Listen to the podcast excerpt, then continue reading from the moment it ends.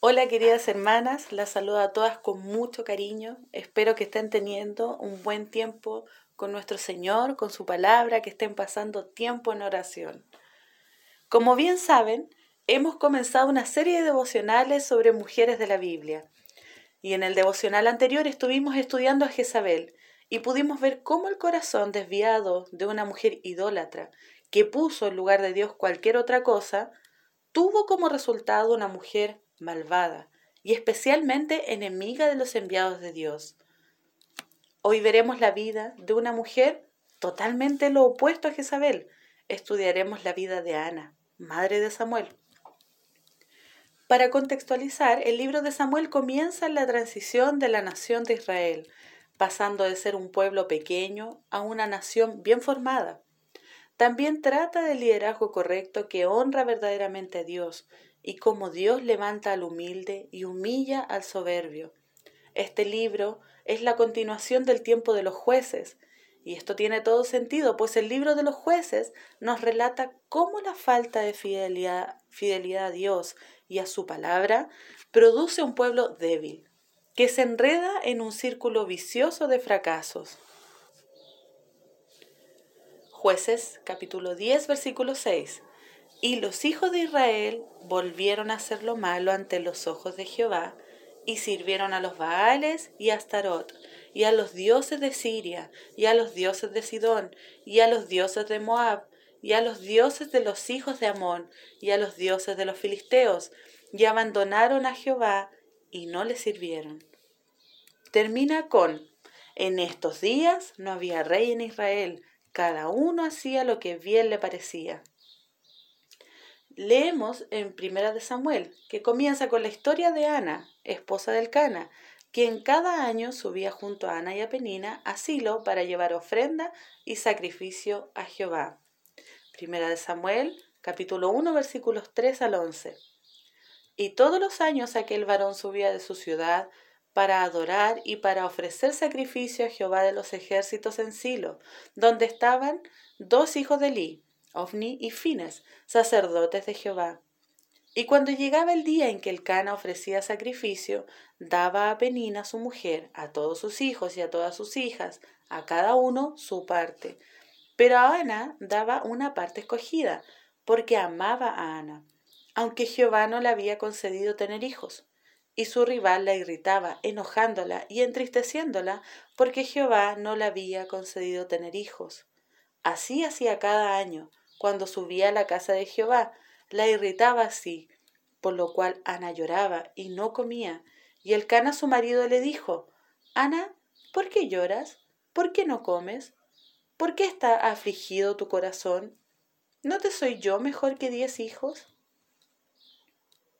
Se levantó Ana después que hubo comido y bebido en Silo, y mientras el sacerdote Elí estaba sentado en una silla junto a un pilar del templo de Jehová, ella con amargura de alma oró a Jehová y lloró abundantemente e hizo voto, diciendo, Jehová de los ejércitos, si te dignares mirar la aflicción de tu sierva y te acordares de mí, y no te olvidares de tu sierva, sino que dieres a tu sierva un hijo varón, yo lo dedicaré a Jehová todos los días de su vida, y no pasará navaja sobre su cabeza. Esta era la situación en la que se hallaba Ana, a diferencia de Penina.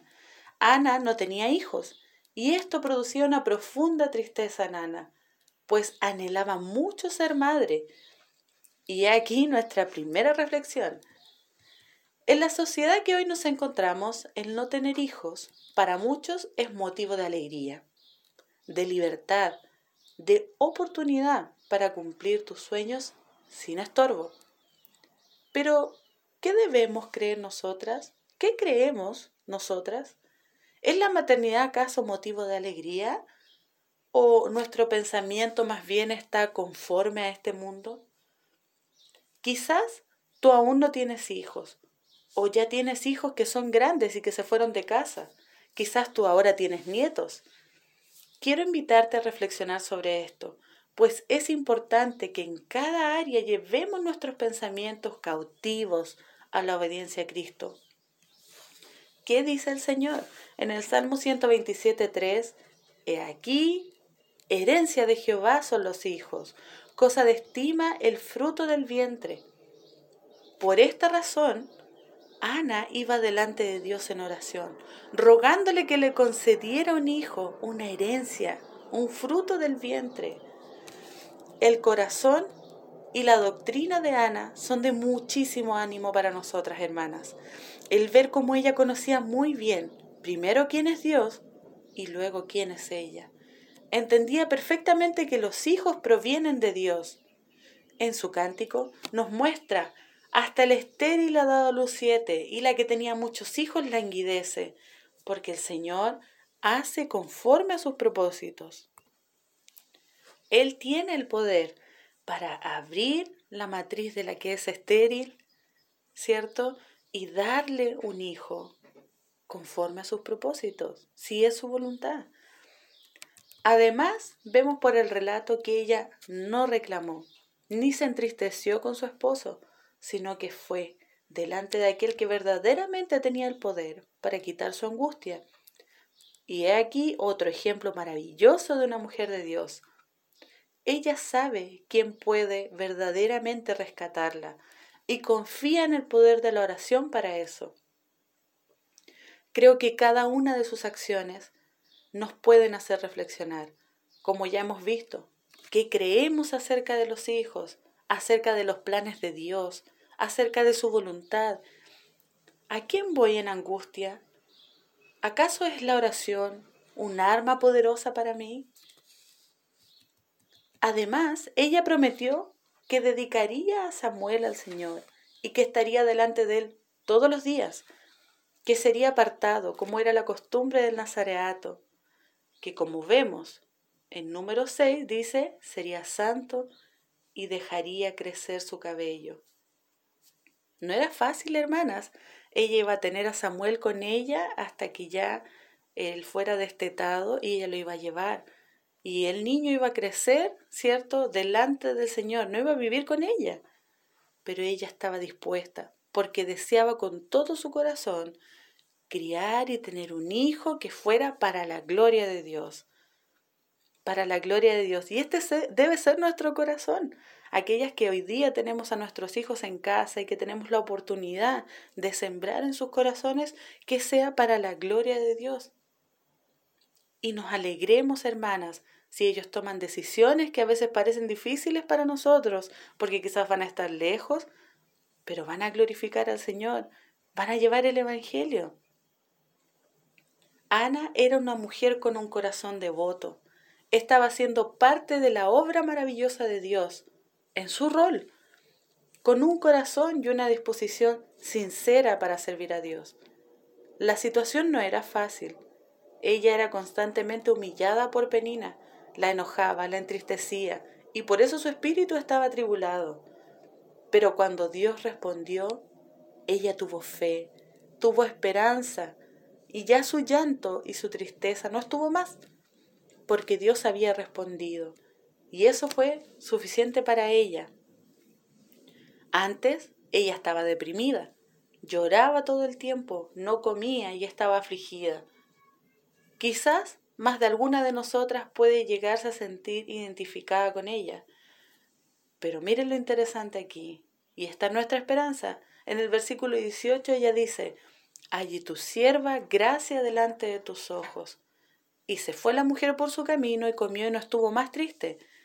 Cuando tuvo una respuesta, ella recibió el consuelo de su Señor, y entonces todas sus acciones fueron distintas.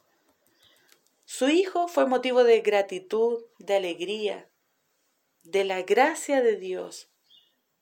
En el capítulo 2 encontramos el cántico de Ana.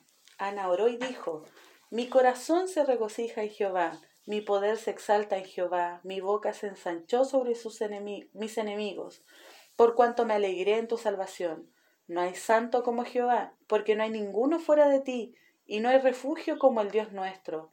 No multipliquéis palabras de grandeza y altanería, cesen las palabras arrogantes de vuestra boca, porque el Dios de todo saber es Jehová. Y a él toca el pesar las acciones. Los arcos de los fuertes fueron quebrados, y los débiles se ciñeron de poder.